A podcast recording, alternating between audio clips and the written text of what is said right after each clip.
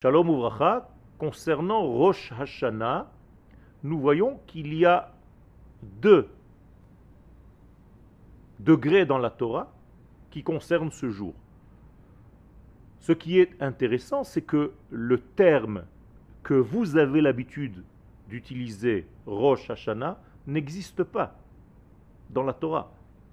En effet, lorsqu'on parle de ce jour bien précis dans l'année, eh bien, il est mentionné par deux notions. L'une d'entre elles dans le livre de Vaïkra, on l'appelle le souvenir de la sonnerie, Zichron Teruah, Zikaron la mémoire, le souvenir, Teruah de la Teruah, de ce fameux son qui sort du chauffard. Puis la deuxième fois où c'est décrit dans la Torah, c'est déjà dans le livre de Bamidbar, un livre plus loin. Là-bas, il est écrit Yom Teruah, le jour de cette fameuse sonnerie. Et moi, je me pose la question quelle est la différence entre le souvenir de ce son et le jour de ce son? Eh bien, les sages nous disent que c'est la même différence ou bien le même rapport qui existe entre notre capacité de base et notre capacité de dévoiler ce que nous avons reçu cadeau. Comme s'il y avait deux étages dans notre vie. Un étage où j'ai reçu toutes mes données, tout mon ADN à l'intérieur de mon être.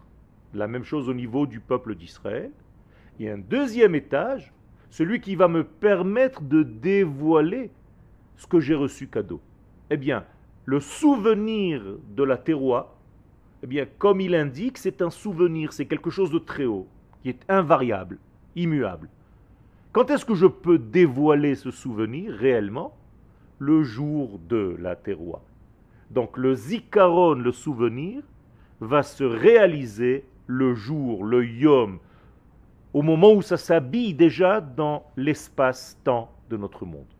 Ce qui fait que Rosh Hashanah, j'ai la capacité par les sonneries du chauffard tout simplement de remettre en relief ce que j'ai reçu cadeau en tant que nation d'Israël, et plus exactement, plus profondément, le lien intime qui relie l'Éternel au peuple d'Israël et l'amour, la tension d'amour qui règne entre les deux. C'est ce que nous faisons au moment de la sonnerie du chauffard. Shana Tova.